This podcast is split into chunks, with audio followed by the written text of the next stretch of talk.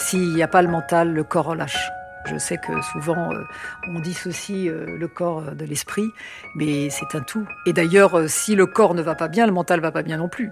Donc c'est vraiment complètement associé l'un et l'autre, et c'est ça qui nous permet d'être dans la verticalité et d'avoir cette colonne vertébrale, enfin au sens figuré, mais d'avoir ce fil à plomb qui nous permet justement que les énergies circulent.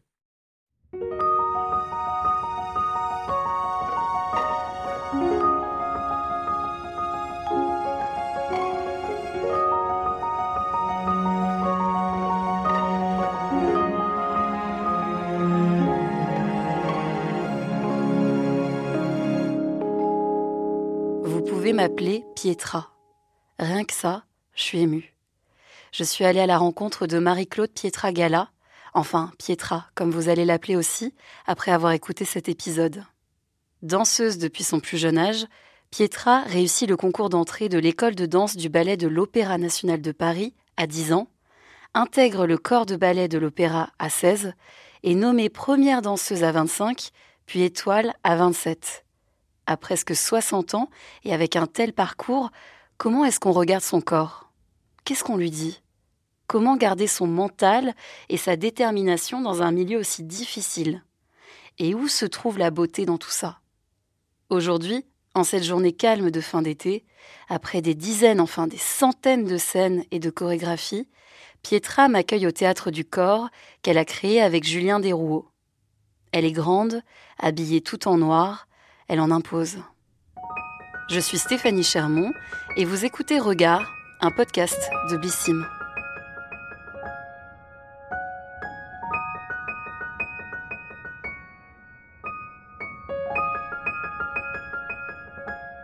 Est-ce que tu te trouves belle? Pas particulièrement, mais ça fait des années, des années que je vis avec moi, donc ça va, je m'assume. Mais non, non, en plus, je ne sais pas trop ce que c'est que les critères de beauté.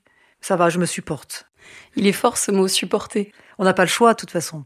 Il vaut mieux s'accepter comme on est. Il faut, je pense qu'il ne faut pas, surtout à l'âge que j'ai, il ne faut pas chercher à, à être quelqu'un d'autre. J'aime bien euh, l'être plutôt que le paraître. Je vis bien, euh, je vis bien avec moi-même. On va revenir à l'enfance. Quel enfant étais-tu? Sachant que j'ai un peu cherché avec un papa corse, hmm. une maman bordelaise, des forts caractères.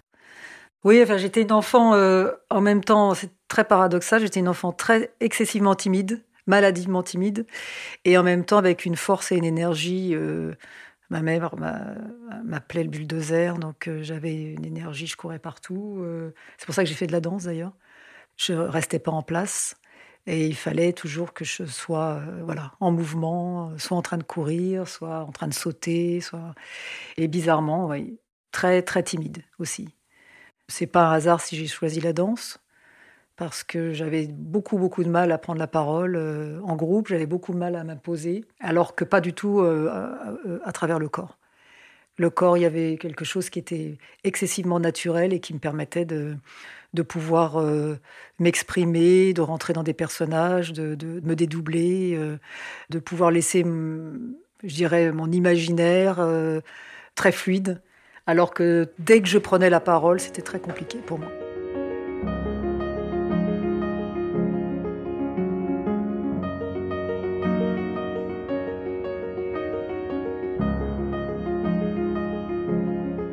À quel moment tu as conscience de ton corps, enfant?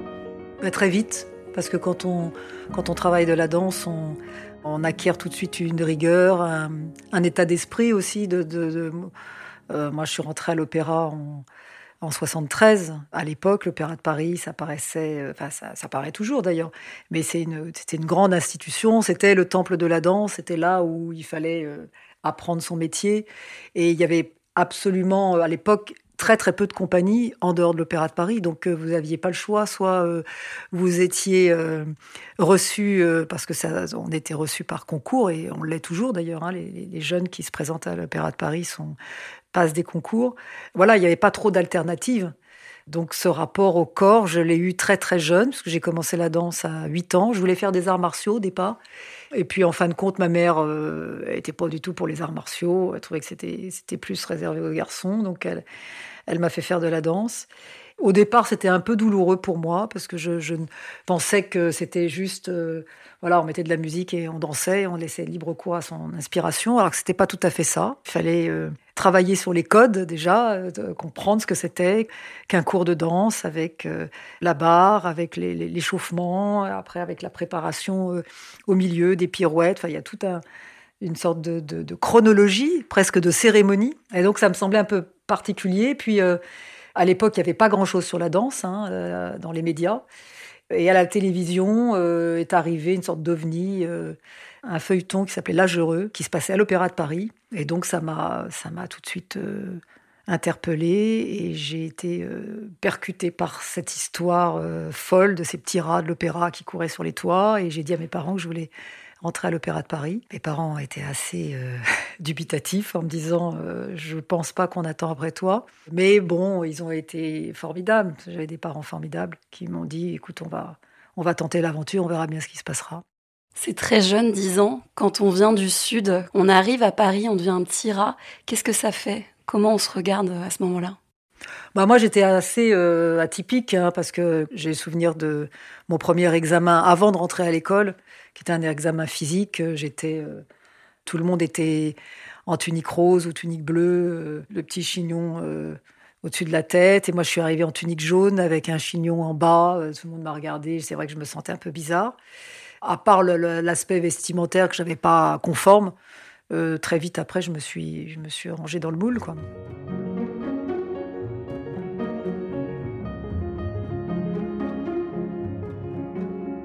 De 10 ans à 16 ans, comment le corps évolue? Est-ce que par la danse, il a évolué d'une certaine manière? Il y a cette esthétique, surtout euh, dans l'univers classique, où euh, on vous demande d'avoir une certaine morphologie. Et comme on, est censé après rentrer dans un corps de ballet qui est uniforme, euh, même si normalement on doit cultiver sa singularité, mais quand même, quand vous faites les 32 signes dans le lac, on vous demande d'être, euh, voilà, d'avoir euh, des lignes impeccables. Donc, il faut rentrer dans un moule qui est peut-être pas obligatoirement euh, celui qu'on s'est imaginé. Donc, entre 10 et 16 ans, il y a la puberté, il y a, il y a le corps qui change, donc il faut l'accepter et en même temps, avec un travail au quotidien qui fait qu'on a une hygiène de vie qui est un peu différente des enfants qui vont pas avoir ce même parcours et qui donc vont vivre leur enfance et leur adolescence plutôt avec de l'insouciance. Nous, euh, il n'y avait pas d'insouciance euh, dans le sens où euh, on était déjà des pré-professionnels et on savait où est-ce qu'on voulait aller. Donc, il y avait cette espèce d'entrée dans le corps de ballet qui était une sorte de graal et il fallait absolument gravir les échelons et passer tous les concours. Il y a quand même six années de, de concours pour entrer dans le corps de ballet. Donc, effectivement, on est quand même euh, un peu conditionné, avec euh, dans la tête euh, une esthétique un peu particulière. le corps, il évolue obligatoirement, hein, on ne peut pas aller contre la nature, mais en même temps, c'était aussi à nous de dompter cette nature et, de la faire rentrer dans l'esthétique qu'on nous demandait d'avoir. J'ai eu des amis, effectivement, qui ont vu leur corps se métamorphoser violemment même, et se posaient la question de savoir euh, voilà, si elles allaient pouvoir euh, rester, euh, en tous les cas, au sein de l'Opéra de Paris.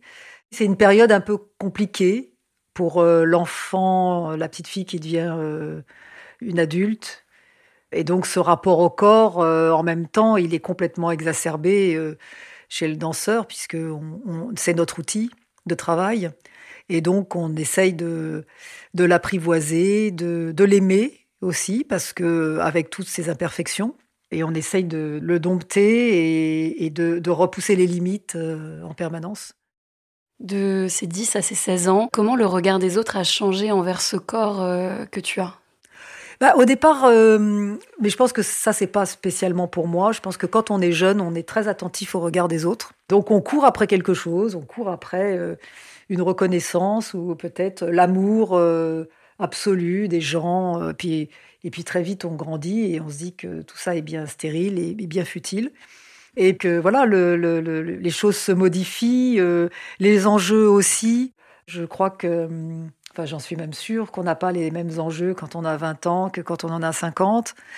Et il y a des choses qui vous passionnent à 20 ans euh, parce qu'on a envie de prouver à la terre entière ce qu'on sait faire Et puis à 50 ans, on se dit que on a fait non pas le tour des choses parce que j'aime pas les gens qui disent j'ai fait le tour, on fait jamais le tour de quoi que ce soit, euh, on est tout le temps en perpétuelle euh, recherche, mais au moins euh, de dire que bon voilà, on a expérimenté des choses et on a envie d'en expérimenter d'autres et que et que c'est formidable de se découvrir encore à cet âge-là et qui voilà, qu'il y a des intérêts qui changent et qui peuvent devenir très moteurs.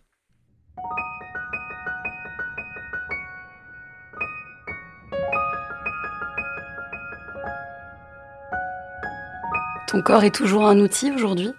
Oui, mon corps est toujours un outil. Alors j'ai euh, cette chance, je touche du bois hein, qui est devant moi, ou ma tête, je ne sais pas lequel est la plus dure, d'avoir cette faculté de pouvoir euh, danser, de pouvoir m'exprimer à l'âge que j'ai. Je me laisse porter aussi par rapport aux rencontres artistiques, par rapport à des envies, par rapport aussi à la société. Hein. Nous qui sommes artistes, comment on vit cette société, quel regard on porte sur elle peut-être un regard décalé, c'est certainement un prisme différent.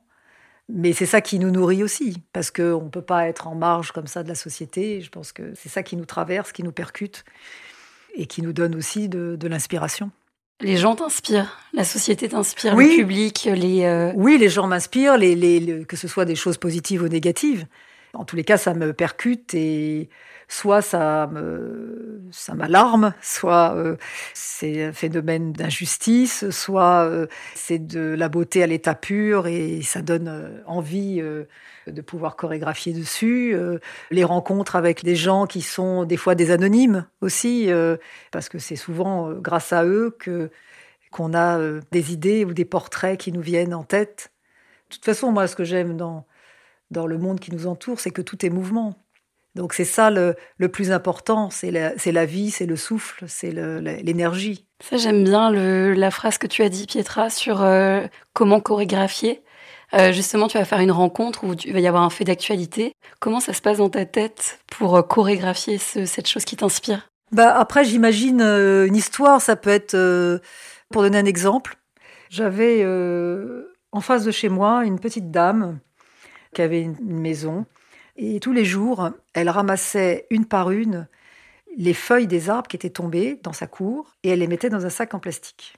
je voyais cette petite dame qui était euh, quand même relativement âgée et qui prenait une feuille, qui mettait dans un sac en plastique, une deuxième feuille, une troisième feuille. Et euh, pas très longtemps après ça, j'ai travaillé sur les chaises de Ionesco avec euh, ce couple de petits vieux, Sémiramis et, et le, le, vieux. Et tout de suite, j'ai eu cette image de cette dame qui ramassait ces feuilles, qui les mettait dans un sac en plastique. Et j'ai utilisé euh, ce que j'avais vécu. Et j'ai essayé de partir de ce geste et de construire avec ma danseuse tout le, personnage de Sémiramis. Comment le corps il peut exprimer euh, une personnalité, des émotions? Bah, le corps est très direct et il est très parlant, donc euh, il est, comment je dirais, il ne trahit pas, ne trahit pas la personne. Souvent, quand on parle, on peut euh, employer des mots qui ont des doubles sens, ou, on peut parler euh, d'une façon très sérieuse ou avec ironie, en employant les mêmes mots. Euh, là, le corps, il est soit ironique, soit dramatique, soit ambigu, mais il ne trahit pas la pensée.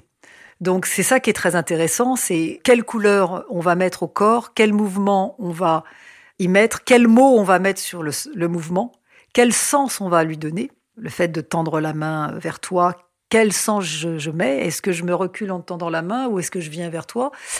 Et donc, il y a une lecture qui est très rapide et très directe après avec le public. Et c'est ça que d'ailleurs, c'est grâce à ça qu'on fait passer des émotions qui sont des émotions, euh, des fois presque de l'ordre de l'animalité, de l'instinct, de l'organique. Et c'est ça qui est fabuleux dans la danse.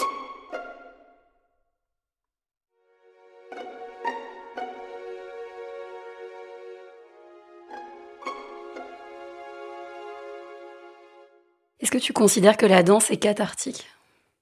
Euh, Oui, je, ça dépend euh, qu'est-ce qu'on veut y mettre dans un corps dansant.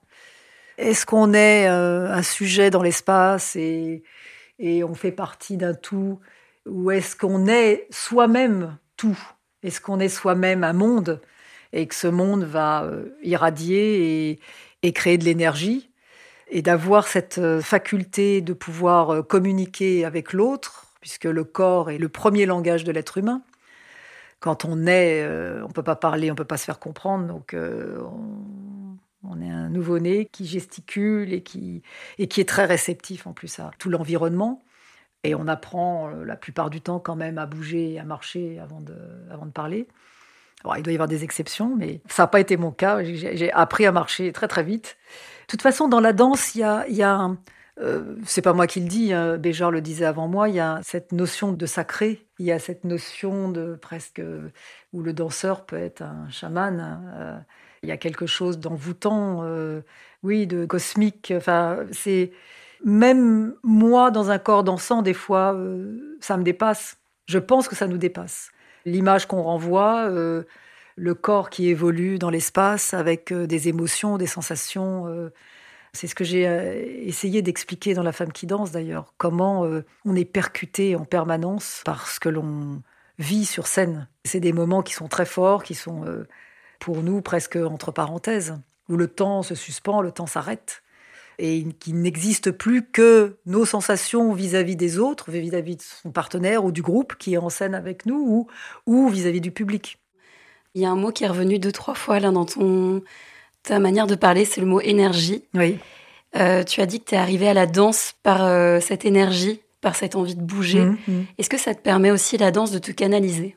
Ah oui, bien sûr, ça permet euh, de tout canaliser, l'esprit, le souffle, le corps la pensée, euh, d'avoir euh, la faculté d'une grande concentration. La danse demande une concentration telle, un tel don de soi, que justement, c'est quelque chose presque d'ancestral, quelque chose que l'on a en soi euh, et qu'on redécouvre tous les jours. Quand tu rencontres quelqu'un, ton regard, il se porte sur quoi?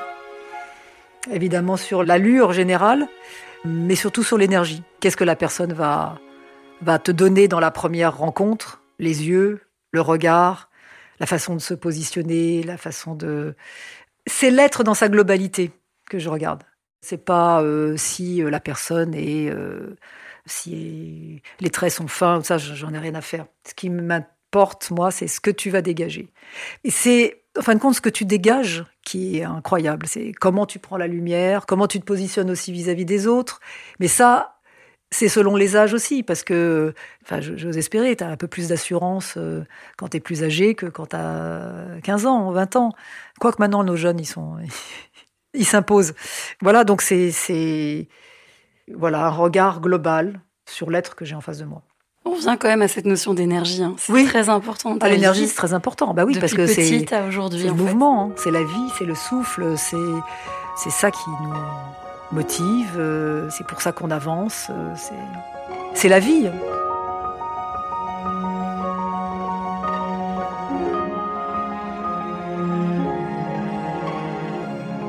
Avec une telle carrière, à quel moment on se décide à devenir maman aussi? Bah Moi, c'est arrivé un peu tard, hein, c'est arrivé à 40 ans. Je pense parce que je n'avais pas rencontré aussi la, personne qu'il fallait. Et ça s'est fait euh, assez naturellement. Là, on ne se pose pas la question. On attend euh, son enfant et euh, j'ai continué à travailler physiquement les quatre premiers mois. Et puis après, j'ai fait un peu comme tout le monde, c'est-à-dire je me suis octroyé une pause. Voilà, puis après, ça change la vie. Donc de toute façon, il n'est plus question de revenir en arrière. Donc la vie, est, et c'est formidable, tant mieux. La vie est complètement bouleversée. On, vit à deux pour l'enfant. On se rappelle de, nos parents. Et c'est là où on comprend beaucoup de choses. Comme quoi bah, On comprend euh, l'inquiétude euh, des parents. On comprend euh, l'éducation aussi. L'amour qu'on nous a porté. Autant c'est une passation dans la vie par rapport aux êtres qui naissent, mais c'est aussi une passation dans mon métier, de parler à la jeune génération et de s'occuper justement de, de ces jeunes artistes en devenir qui s'interrogent, surtout à l'heure actuelle, avec deux années de Covid, euh, où on nous a dit qu'on n'était pas essentiel, où les théâtres ont fermé, où euh, le public a aussi euh, pris des habitudes différentes. J'aime pas le mot consommation de la culture, mais malheureusement, il y a des gens qui envisagent la culture maintenant différemment. Donc il faut renouer avec euh, les théâtres. Il faut que les gens se redéplacent pour voir les artistes en vrai, en live. Le spectacle vivant, c'est euh, en perpétuelle évolution. C'est pas comme un film. Voilà, donc cette jeune génération, elle a besoin, elle a besoin qu'on les aide. J'aimerais parler de quelque chose qui est très important quand on est euh, une athlète, une artiste, euh, c'est la blessure. Tu as connu une blessure. Quel regard as-tu sur euh, ton corps à ce moment-là? Et qu'est-ce que tu lui as dit? Comment tu t'es comporté bah, on a la sensation euh, avant la blessure qu'on est invincible, parce qu'on est des, danseurs et on peut se permettre de faire des choses que le commun des mortels ne se permet pas de faire. On peut sauter, tourner, virevolter, euh, voilà, on peut faire des choses extraordinaires. Et puis tout d'un coup, quand arrive la blessure, on a l'impression qu'on est retombé sur terre et qu'on se dit euh, mais comment ça m'arrive à moi Comment c'est possible? Et oui, parce que le corps est perfectible et, et justement, il faut savoir l'écouter. Et il y a un moment où je n'ai pas su l'écouter suffisamment. Donc ça m'a servi de leçon, cet accident qui, aurait pu être un accident très grave, qui s'est très bien euh, soigné. Ça m'a fait arrêter euh, presque un an. Et après, bah, j'ai repris évidemment euh, avec un autre regard sur comment, comment travailler son corps, comment faire attention, l'âge aidant, comment trouver une façon de se chauffer différemment, comment appréhender la scène, comment appréhender le temps qui passe aussi. Donc ça, c'était vraiment un moment euh, très important. J'avais eu d'autres blessures euh, plus jeunes, mais quand on est jeune, on, on se pose pas trop la question. On se dit oh bah c'est une étape et puis euh, voilà, je vais vite recommencer. Et... Alors que là, ça était vraiment un moment où j'aurais pu complètement tout arrêter. Et donc j'en étais conscient et j'étais sur le fil du rasoir et je me disais qu'est-ce que je fais Est-ce que je persévère? Et en moi, il y avait une espèce de petite musique dans la tête qui me disait continue, ça va repartir. C'est quoi? C'est de l'espoir C'est de l'énergie encore C'est de la motivation euh? C'est de la détermination. C'est uniquement le mental qui fait que vous lâchez pas. S'il n'y a pas le mental, le corps lâche. Je sais que souvent euh, on dissocie euh, le corps de l'esprit, mais c'est un tout. Et d'ailleurs, si le corps ne va pas bien, le mental va pas bien non plus. Donc c'est vraiment complètement associer l'un et l'autre, et c'est ça qui nous permet d'être dans la verticalité et d'avoir cette colonne vertébrale, euh, enfin, au sens figuré, mais d'avoir ce fil à plomb qui nous permet justement que les énergies circulent.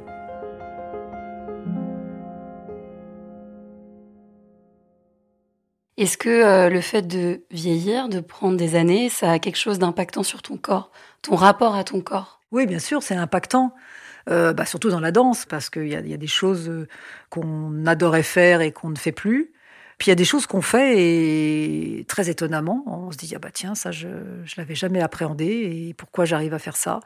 C'est beaucoup plus la maturité qui prend le relais après sur le corps.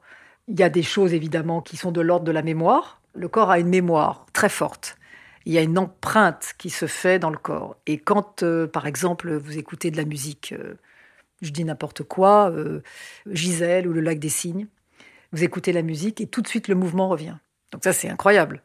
Je crois qu'il y a une vidéo virale qui est passée euh, sur euh, tous les médias d'une une dame qui était en fauteuil roulant, d'une ancienne grande danseuse russe et qui ne pouvait plus bouger. Et on lui a mis le lac des cygnes et s'est mis à bouger les bras. Donc c'est incroyable. Donc cette mémoire, elle est là, elle est ancrée en vous. Après, effectivement, il faut euh, se dire que le temps évolue, que le corps évolue, et euh, comment euh, on va ouvrir d'autres fenêtres pour découvrir d'autres choses qui seront peut-être moins de l'ordre de la du brio, de la vélocité, mais qui vont être beaucoup plus, je dirais, humains, beaucoup plus touchants, beaucoup plus parce que moi c'est ça qui m'intéresse dans la danse. C'est pour ça que j'ai appelé la femme qui danse, la femme qui danse et non pas la danseuse. Pour moi, ça ne représente rien, la danseuse. Par contre, une femme dans un corps qui danse, ça, c'est intéressant. Parce que l'artiste, c'est d'abord l'humain. C'est d'abord son humanité qui va sortir sur scène. Et après, on va regarder, ah, il tient debout, oui, il saute, il tourne, d'accord, mais qu'est-ce qu'il me raconte? Est-ce qu'il me raconte quelque chose? Est-ce qu'il y a quelque chose qui me percute quand je le vois sur scène? Est-ce que ça m'émeut ou est-ce que je regarde ça comme de l'athlétisme, comme une, comme de la gymnastique dansante qui fait que oh, c'est incroyable, il tourne sur la tête, il, fait deux tours en l'air, euh, voilà. Mais ça m'a raconté quoi Je ne sais pas. Tout le monde a envie qu'on raconte une histoire et on a envie de croire à cette histoire. Et c'est ça qui est magnifique et d'ailleurs c'est ça qui perdure les récits, les légendes. Euh, c'est ça qui passe les années parce que quelque chose qui est abstrait, à un moment, Bon, mais comment on raconte de l'abstraction C'est difficile. Et là, je sens qu'on est dans une période où les gens ont besoin de se raccrocher à un récit, ont besoin de, de, rêver à une histoire, de rêver à des personnages. C'est intéressant, ça voudrait dire, c'est très positif, que même en prenant en maturité, peut-être le corps, ce qu'on exprime, euh, raconte beaucoup de choses qui ne demandent pas forcément une énorme technicité ou euh, des grandes performances. Si on place euh, deux artistes, un qui va être avec brio et qui va sauter, tourner, virevolter, et puis un autre qui va être peut-être, euh, c'est pas qu'il va être immobile, mais il va être euh, plus humain, plus proche de toi quelque part. Et là, tout d'un coup, c'est presque un miroir que tu tends au public. C'est comment les gens se perçoivent aussi. Quand on est touché, ça veut dire qu'on a l'artiste a réussi à toucher une part de, de toi et que ça a résonné dans ton cœur, dans ton être, dans ton sang. Et c'est ça qui est intéressant. Parce que au-delà de la virtuosité, qu'est-ce qu'on retient chez un artiste euh, ben, On retient euh, l'émotion. Complètement. C'est presque de l'ordre de l'intime, en fait. C'est de l'ordre de l'intime, c'est de l'ordre de l'indicible aussi. Cette femme qui danse, est-ce que ce regard, le regard de la société, par exemple, sur une femme euh, peut-être qui n'est plus à ses 16 ans ou à ses 18 ans, est-ce que ce regard, il est difficile? Non, je pense qu'il est difficile euh, à 16 ans, à 20 ans, à 25 ans, 30 ans. Surtout dans des métiers où, quand tu deviens. Quand tu es une danseuse, non, ça va. Ça va très bien. C'est normal. C'est la place de la danseuse. Elle a toujours été, à travers les siècles, aimée, adorée. Dès que tu commences à être soit chorégraphe, soit directeur de compagnie, quand tu commences à jouer dans une cour de, de un peu plus grand, des grands, on va dire, là, tout d'un coup, le regard, quand tu es une femme, tu le sens tu le sens et voilà, on te, on te prend pas toujours très au sérieux ou on te fait comprendre que tu peux être facilement sur un siège éjectable. Le discours n'est pas du tout le même quand c'est un homme qui est à ta place. Donc ça, oui, oui. Et je dirais bizarrement que plus le temps passe, plus on te donne de poids quand même. Parce qu'ils se disent, bon, bah, si elle est encore là, c'est que quelque part, euh, il y a quand même de la connaissance et il y a quand même, euh, et puis il y a le parcours qui fait que, parce que moi, j'ai toujours dit à mes artistes, le plus dur, c'est de durer. C'est pas de faire un coup euh, sur un ou deux spectacles. Euh, voilà. J'avais passé quelques moments privilégiés avec Charles Aznavour, qui me disait, ben voilà, le plus dur est de construire sa carrière et de s'y tenir. Donc moi, c'est ce que j'ai fait, puisque ça fait plus de 40 ans que je suis sur scène. C'est aussi à cause de ça qu'il y a maintenant ce regard-là. Mais euh, il y a encore du chemin à faire pour les femmes, ça c'est évident. Alors je dis pas que on est comme dans les années 50 ou 60, mais quand même, ça va pas, ça va pas si vite que ça. La danse, on s'en lasse jamais? Ah, personnellement, non, parce que pour moi, c'est une philosophie de vie, donc euh, je m'en lasse pas, je m'en lasse pas de la regarder, de la pratiquer ou même de, de travailler avec mes danseurs. Non. Ça, c'est quelque chose que, dont j'ai du mal à me passer. Quel conseil pourrais-tu donner à celles et ceux qui se sentent mal dans leur corps? Qui ont envie de libérer un peu ce regard qu'ils ont ou qu'elles ont sur leur corps? Bah, Je pense que déjà, il faut savoir, euh, je pense que ça fait, ça fait partie du processus d'acceptation. C'est-à-dire qu'il faut s'accepter comme on est. Et puis, euh, peut-être d'enlever aussi euh, en permanence ce côté critique, de pas trop regarder les réseaux sociaux, parce qu'on a toujours l'impression que la vie des autres est bien plus belle que la sienne alors que c'est pas toujours le cas, parce qu'on est dans le paraître et on n'est pas dans l'être. Je te dis ça parce que je sais que c'est, c'est un vrai problème pour les adolescents parce qu'ils s'identifient à des, à des photos d'ailleurs qui sont la plupart du temps retouchées, truquées. Et donc c'est dur parce que quand on n'a pas les critères de, beauté euh, qu'on nous impose sur les réseaux, c'est perturbant pour un adolescent, surtout pour une adolescente. Donc voilà, je pense qu'il faut, euh, faut croire en soi, faut, faut que l'esprit euh, prenne le relais aussi. Et puis comme on a toute une vie à s'accepter, il, vaut mieux s'accepter jeune. Sinon, on perd du temps. C'est-à-dire qu'on perd du temps à se dire non, ça va pas, on va essayer de changer. Puis en fin de compte, c'est une boucle parce qu'on revient toujours aux mêmes choses. Donc autant se dire bon, allez, j'accepte.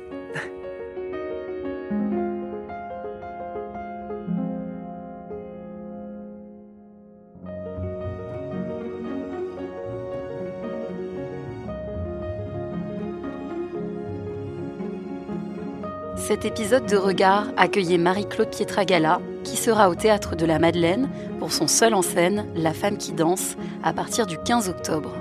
La pièce La leçon qu'elle a mise en scène et chorégraphiée avec Julien Desrouault sera jouée en alternance. Regard est un podcast Blissim produit par Louis Créative, l'agence de création de contenu de Louis Média. Je suis Stéphanie Chermont et j'ai tourné cet épisode. Louis Jobard en a fait la réalisation et le mix. La production est supervisée par Kenza Elal Hock et Lucille Rousseau-Garcia. Si cet épisode vous a plu, n'hésitez pas à vous abonner et à nous laisser des étoiles et des commentaires. J'ai hâte de vous retrouver dans 15 jours pour un nouvel épisode spécial Octobre Rose avec Géraldine Dormois. En attendant, vous pouvez écouter Regard sur toutes les plateformes et découvrir les dernières tendances beauté dans les coffrets Blissim.